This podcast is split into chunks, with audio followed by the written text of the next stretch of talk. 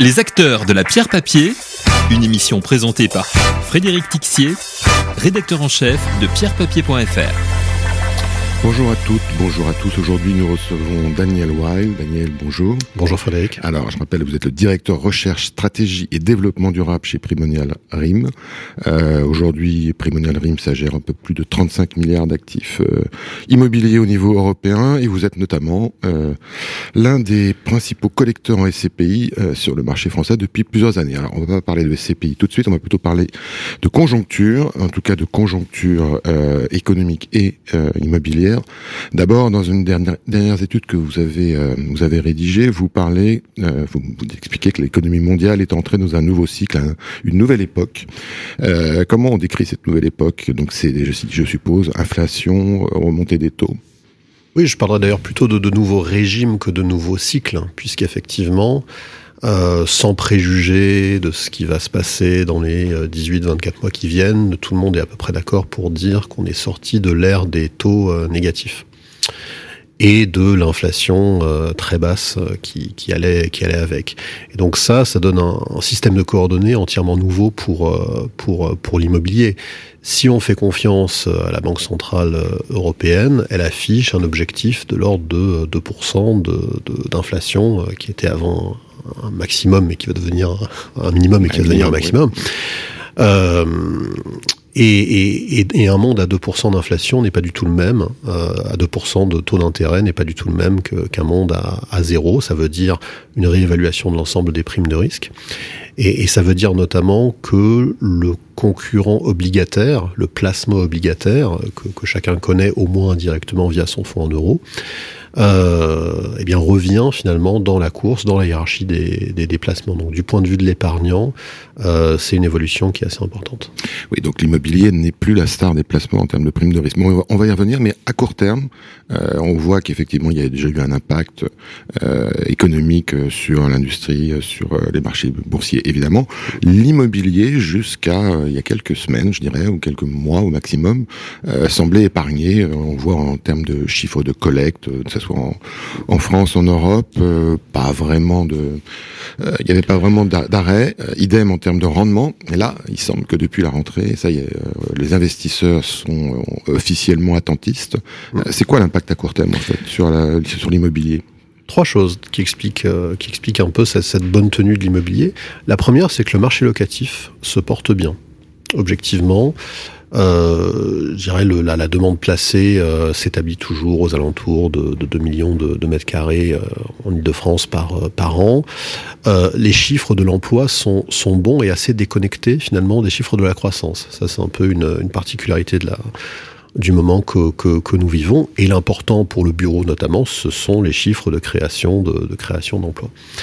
Euh, ensuite, il y a l'effet positif euh, de l'indexation euh, des loyers à l'inflation puisqu'effectivement, euh, une, des, forces de l'immobilier, une des raisons pour lesquelles il va, euh, il va quand même tirer son épingle du jeu en termes de placement, euh, c'est effectivement sa faculté de couvrir imparfaitement, mais couvrir quand même, euh, face à, l'inflation par le biais de, de, de, de l'indexation des loyers.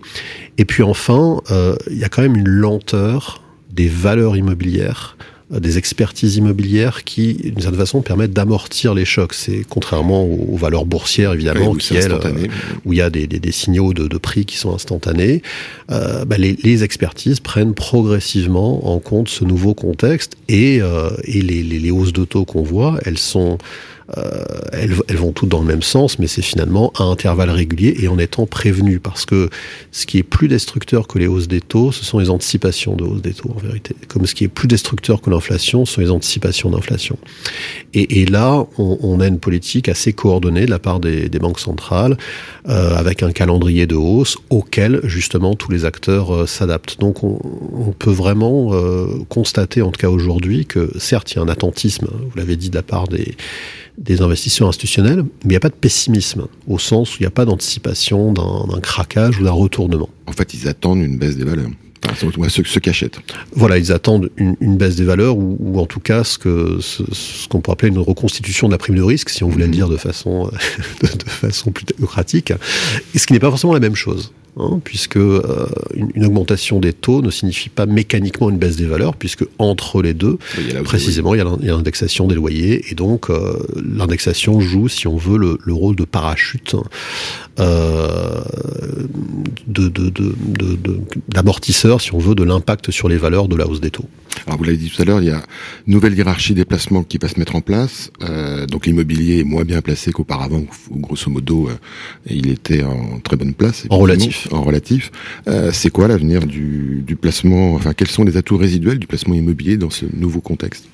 Je pense qu'il y, a deux, choses qu'on devrait voir. La première, c'est clairement les, les primes de risque sur des actifs entre guillemets classiques et évidemment le bureau euh, vont se réajuster. C'est déjà un peu le cas aujourd'hui et ce sera acté, je pense, au, 31 décembre 2022, mais le, le, le, bureau euh, Prime va voir son, son, taux de rendement, son taux de capitalisation euh, augmenter, euh, je, je, pense, entre, entre 40 et 80 euh, points de, de, base, ce qui, ce qui est plutôt une normalisation en vérité.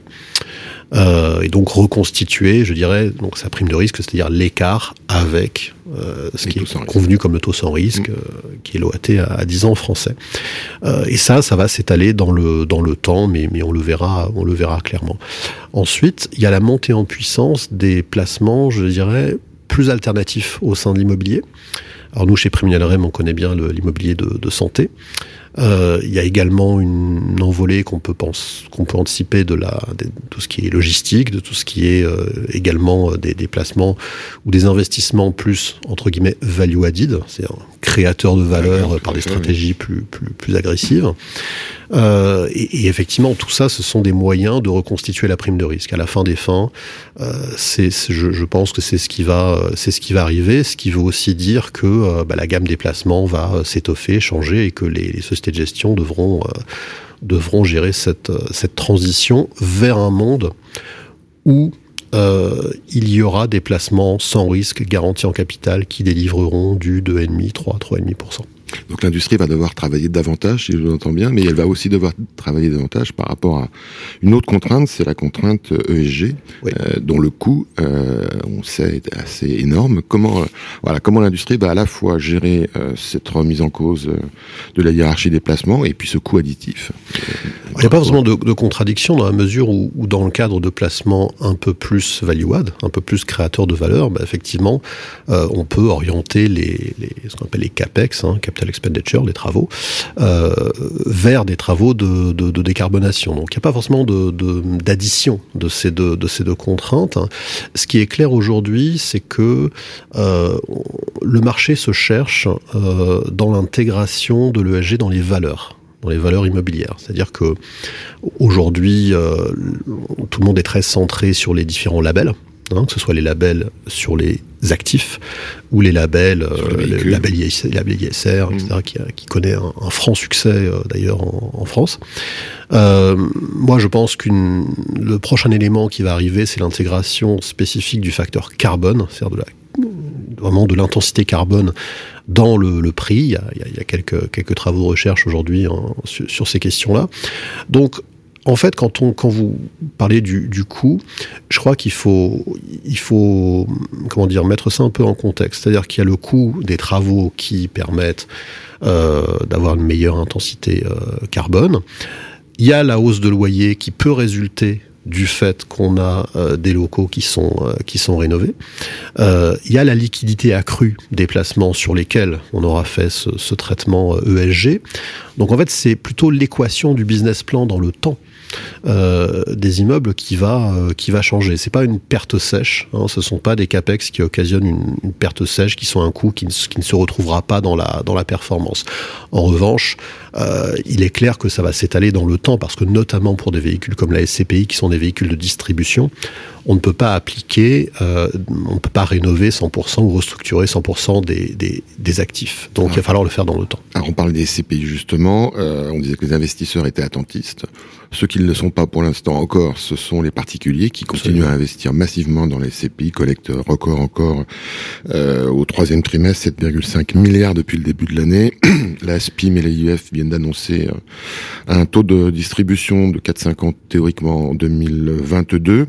Euh, ça va continuer longtemps, cette collecte record, ces, rendements records, entre guillemets Record, je sais pas, mais en tout cas, une collecte, une collecte importante en SCPI, euh, ça, me, paraît relativement acquis. Pourquoi? Parce qu'en fait, et, ça c'est absolument structurel, depuis une dizaine d'années, euh, la SCPI et d'autres véhicules, SCI et autres, ont vraiment gagné leur place dans euh, à la fois dans l'allocation des, particuliers euh, qui sont qui sont intermédiés par des conseillers en gestion de patrimoine parce que la SCPI est un véhicule qui est intermédié nécessairement par des par des conseillers et a pleinement gagné sa place dans, je dirais, les, les circuits de l'assurance vie, les circuits de la banque privée. Et donc, cette incorporation de l'immobilier dans euh, le bouquet de placement qui est proposé nécessairement à tout euh, à tout investisseur, ça, ça ne va pas partir. Et à mon avis, c'est quelque chose de relativement incompressible. Par contre, effectivement, bah, il y a la concurrence accrue d'autres classes comme les produits structurés, comme tel ou tel produit. Peut-être même la remontée des, des, contrats en euros, justement. Absolument, en sachant que les assureurs ont aussi des incitations à limiter ce contrat en euros pour des, des raisons d'économie interne de l'assurance vie. Donc en fait, ce que je veux dire, c'est que la collecte, euh, la collecte des SCPI sera de toute façon portée par l'industrie de la distribution. D'accord. Et donc, en supposant qu'il y ait un arrêt de la collecte, enfin en tout cas un, tassement de la collecte, ça n'aura pas d'impact sur la capacité de l'industrie à générer du rendement ou de la plus-value à terme.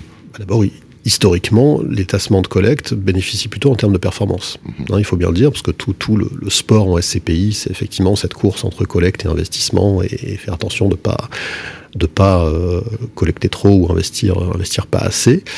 Et, d'autre part, moi, je vois toujours un volant de, de, collecte euh, de collecte en immobilier important, parce que fondamentalement, euh, les Français, pour préparer leur retraite, ont besoin de euh, véhicules immobiliers. Ça, ça ne va pas partir. Eh bien, écoutez, on verra ça l'année prochaine. Daniel Weil, merci beaucoup. Merci à vous.